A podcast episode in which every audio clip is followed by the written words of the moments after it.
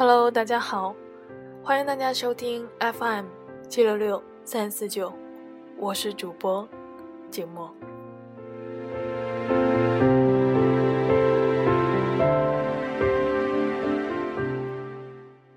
这周一直忙忙碌碌的，直到现在的午夜时分，景墨才开始这周节目的录制。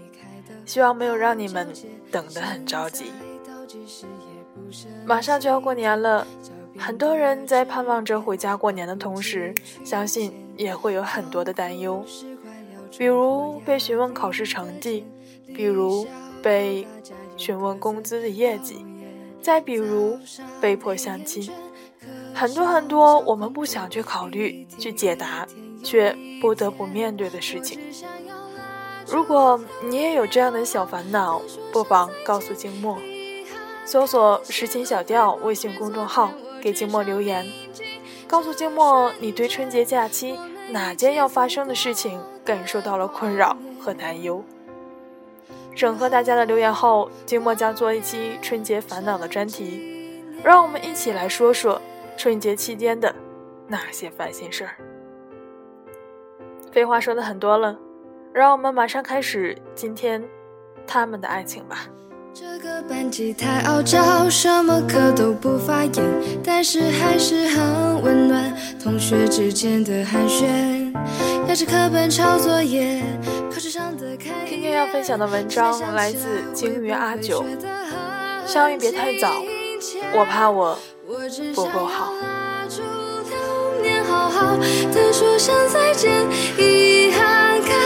都回不去昨天，我只想铭。前几天很久没联系的余生说找我做伴娘，然后在微信里给我发了一张照片。点开一看，是一本结婚证书。照片里的新郎不是我所预料的那一个。余生是我的大学同学，他完全活成了我想要的样子，长得漂亮。身材也好，会爆粗口，也会喝酒，智商高，能力强，并且在大学时就已经成为了一家高级舞蹈房的签约舞蹈教师。在我心中，他唯一的缺点就是太骄傲了。我说的骄傲，不是心理上的，不是那种瞧不起人的骄傲。说起来也奇怪。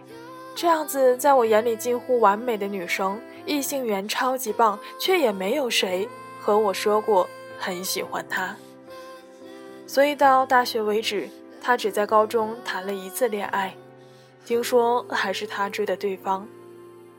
男生叫大牙，是余生的同桌，也是班长，是一个和余生同样优秀的存在。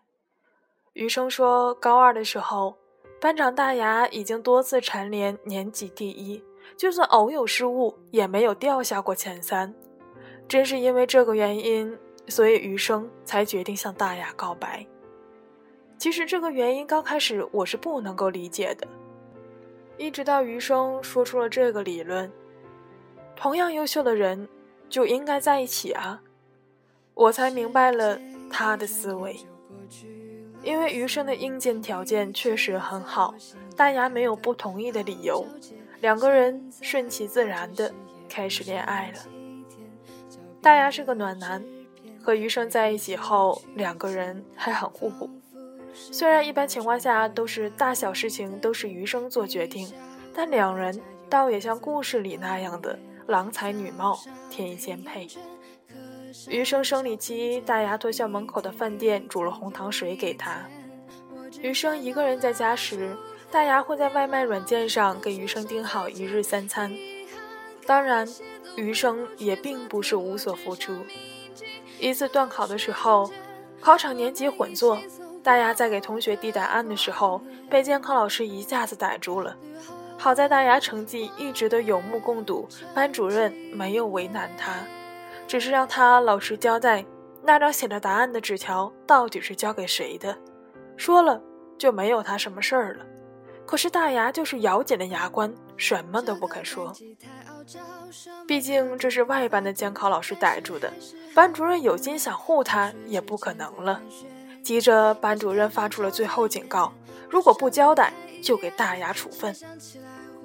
这件事情最后是由余生去办公室，扯谎认了那张写满答案的纸条，帮大牙顶下了处分。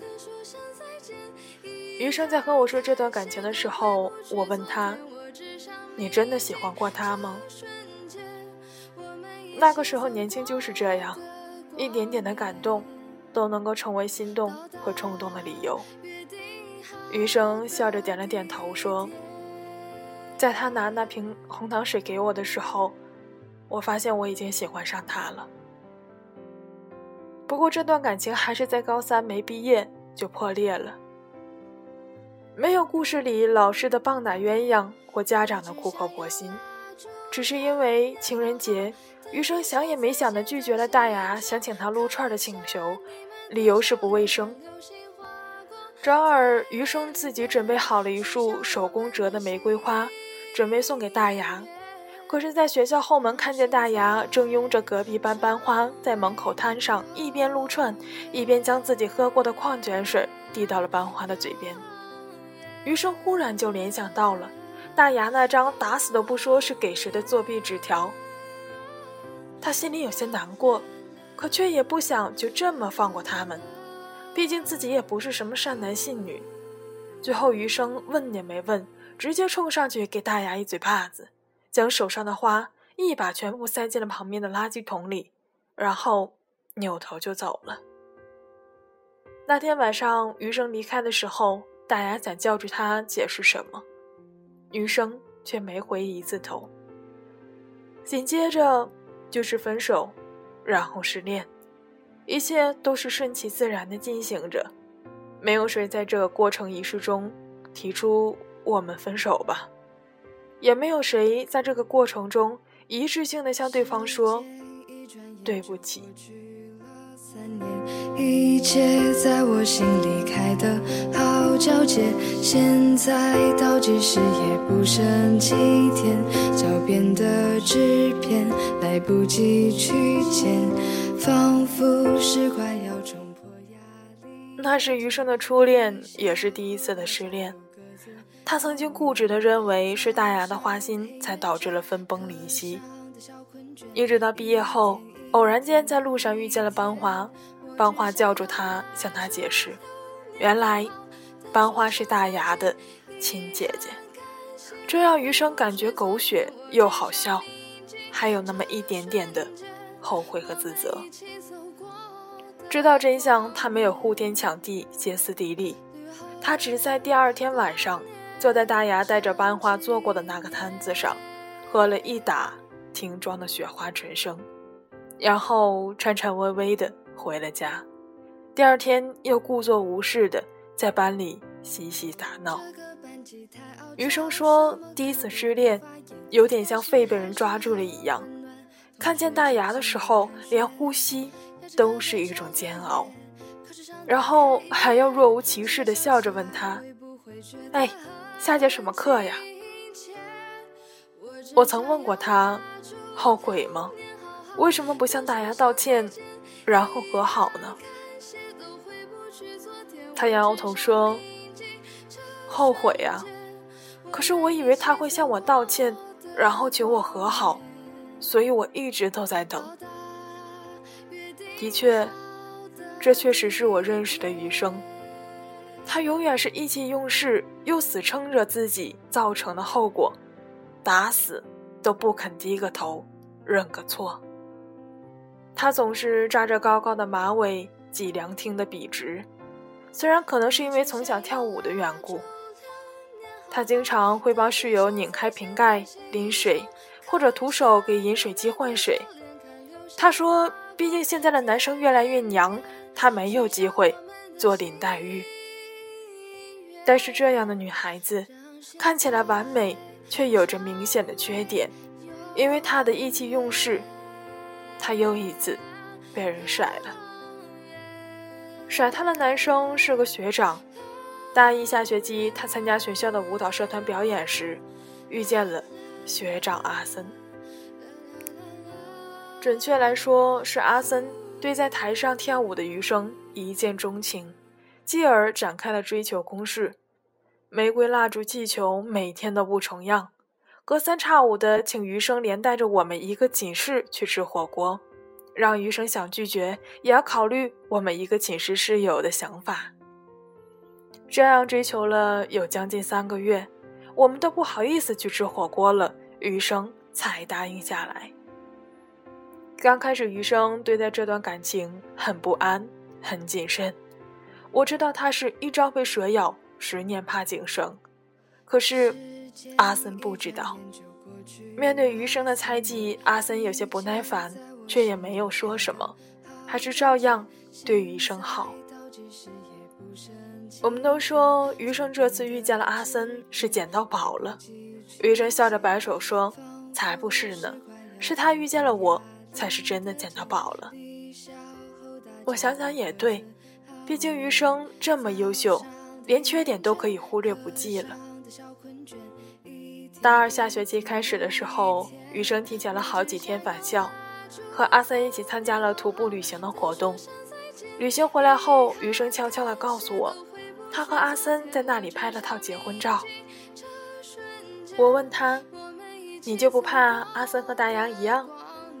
余生做了一个鬼脸，用笃定的口气对我说：“不会。”后来我才知道，原来余生将他和大牙的故事告诉了阿森。阿森为了让余生放心，带着他拍了那套结婚照，就在资源，美的不像话。但是还是很温暖，同学之间的寒暄，压着课本抄作业，考试上的看一眼。现在想起来，会不会觉得很亲切？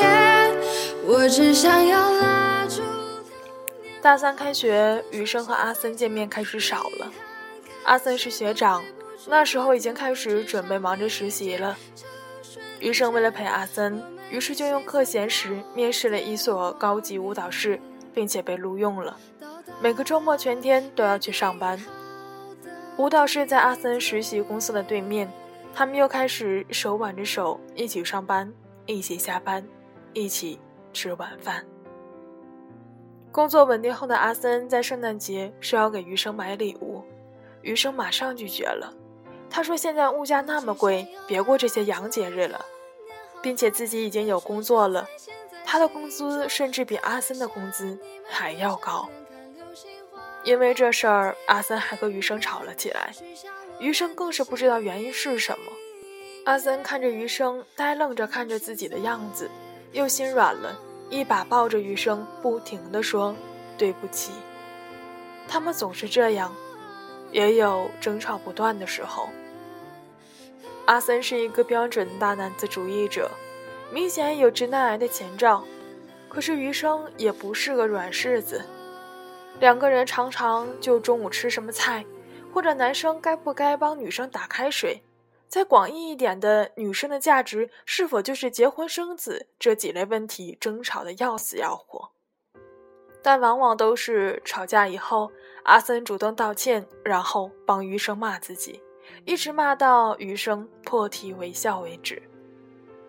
这样吵吵闹闹的日子一直到余生毕业，阿森要求他们同居，可是余生没有答应，他们又吵了一次。余生气得半夜一个人离开了出租屋，外面大雪纷飞。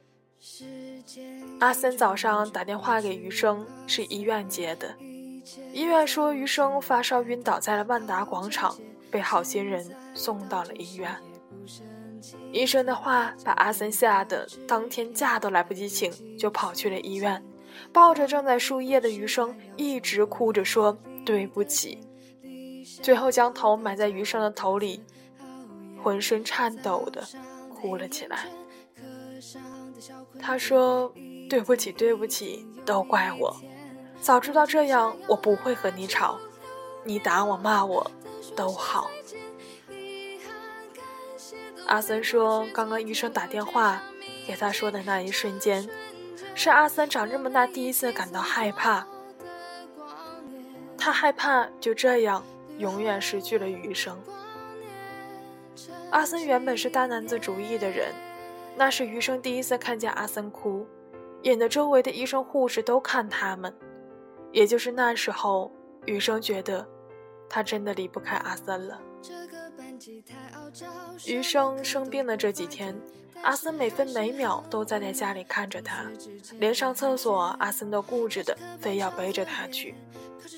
工作放了好几天，老板打电话给阿森，要他必须赶回到公司。阿森一直道歉说不好意思，能不能再请几天假？家里有病人。老板好像是没有答应。阿森最后气得骂了一声“滚蛋”，然后冲着电话那头说：“你家老婆生病了，你还有心思上班呢？”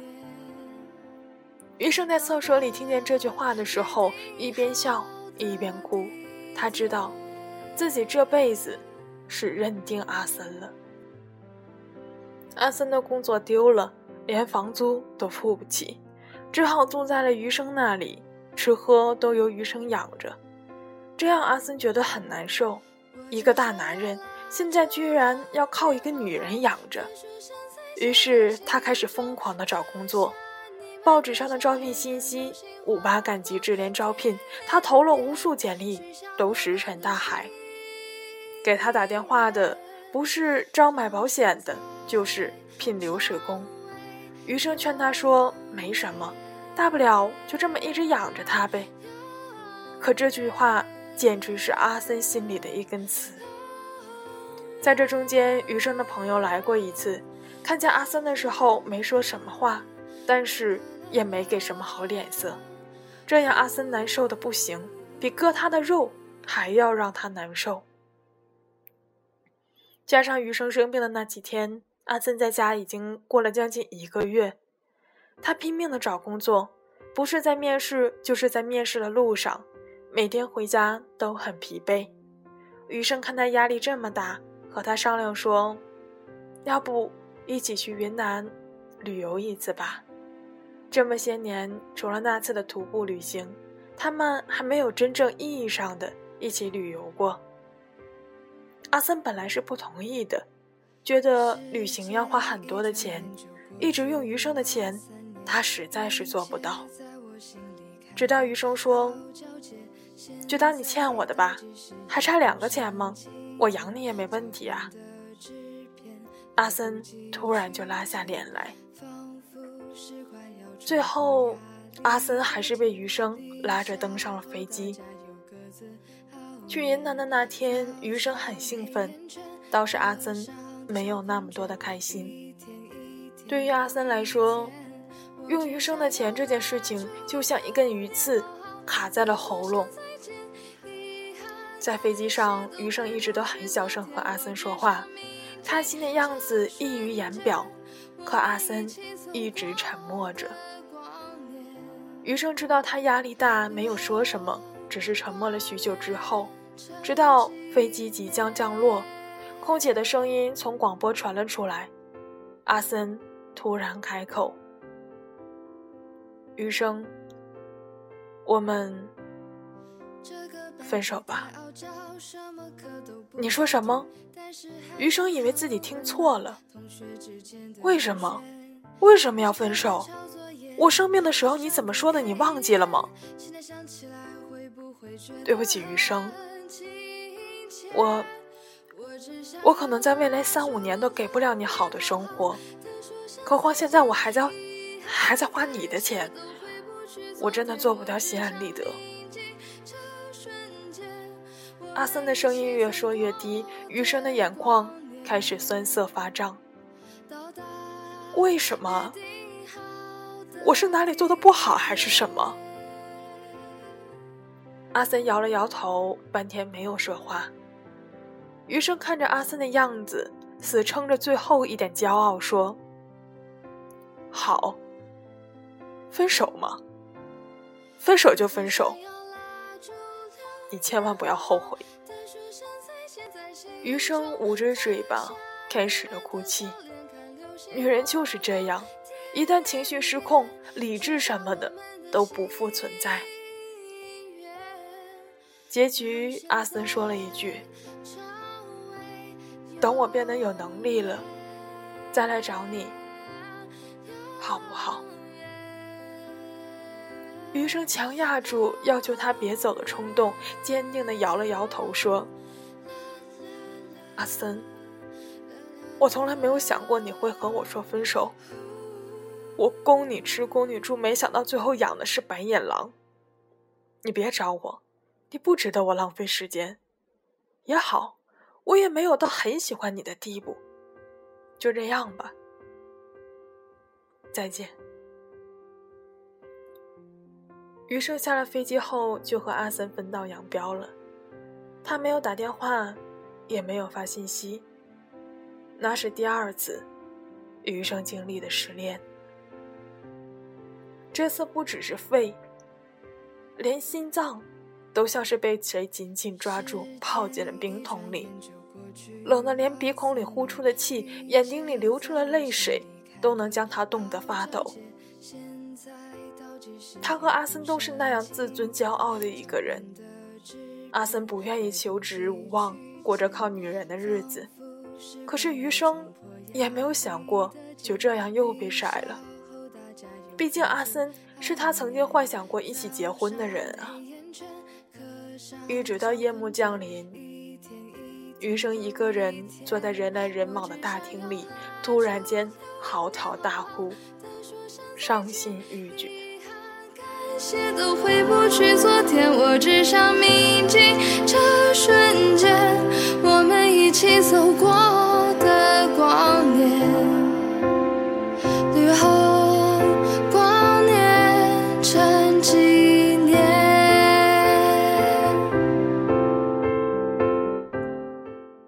今天晚上，余生和我聊起天来，我问他最近过得怎么样，性格有没有改一改。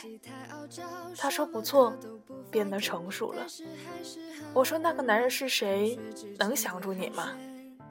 他笑了笑，说是一个性格连他都没有想过的、没有主见的人。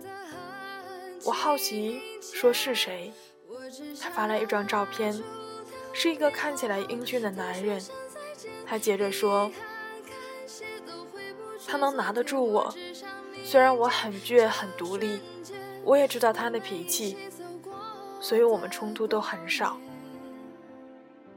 正好，我说，结婚当天，我穿着小礼服站在余生的身边，余生被我握在手上的手机突然震动了几下，我刚想叫住余生，忽然看见屏幕上显示发信人是阿森，有两条未读。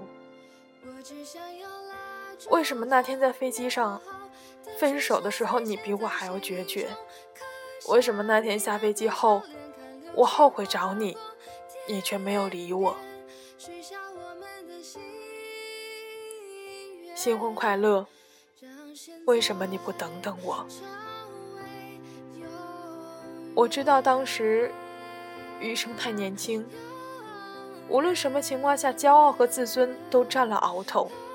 那么好的阿森，最后也只能成为他的一个过去。抬头看了一眼，余生和新郎正在给宾客敬酒，新郎一只手搂着余生，一只手取过他手上的酒杯，一饮而尽。我笑了笑，真好，余生终于遇见了对他好的人，在他最好的时候。我低头以余生的口吻回复了一条信息，发完我将记录和短信都删干净了，只是脑海中还想着我回复的那句话：相遇太早，我不够好，对不起。一切在我心里开的好皎洁，现在倒计时也不剩几天，脚边的纸片来不及去捡，仿佛是快要冲破压力的茧。离校后大家又各自熬夜，早上的黑眼圈，课上的小困倦一天一天又一天我只想要拉住流年好好的说声再见遗憾感谢都回不去昨天我只想铭记这瞬间我们一起走过的光年。阿森和余生之间没有结局。是因为他们相遇的太早，在还不会表达自己真正情绪的时候就遇上了对方。如果他们再晚上几年，当他们成熟以后，是否他们之间的结局就会像童话一般的美好？可是遇见了就是遇见了，没有再早一点，也没有再晚一点，就恰恰在那个时间，注定了他们的相遇，注定了他们的结局不可能完满。但这又未尝不是一件好的事情。没有阿森，余生现在也许不会拥有如此幸福的人生。今天的节目到这里就接近尾声了。结尾为大家推荐的歌曲是来自杨千嬅的《捞月亮的人》。下期节目我们不见不散。哦，对了，大家如果有什么在春节期间的小烦恼，可以与静默一起分享，静默等着大家的多多骚扰哟。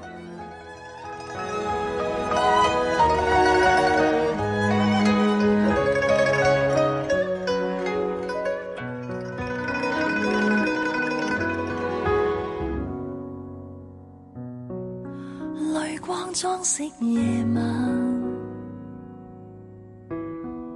路灯点缀感叹。车之上看彼此失散，你面孔早已刻进待观赏。夜色即将逝去，月色握在手里，似压碎你掠影只有铺满湖水里月半弯淡如细水一般映照你下落峡路短走过璀璨情景渐渐微薄让背影荡游湖水深处拥抱我月光岁月短遗下一片弱质纤纤愉快感觉。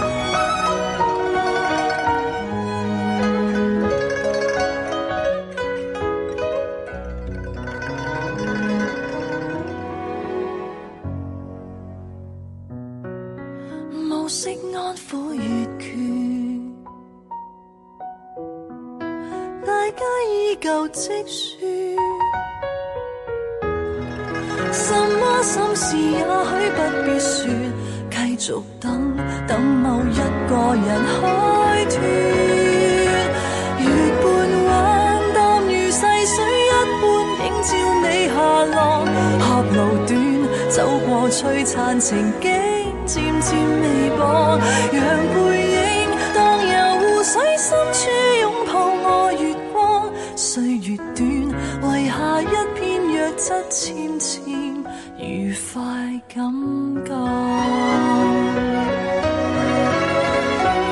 月半弯，淡如细水一般，映照我愿望。你样子泛照幽微湖水，未及流往。下辈子，顺从回忆牵引走进老地方。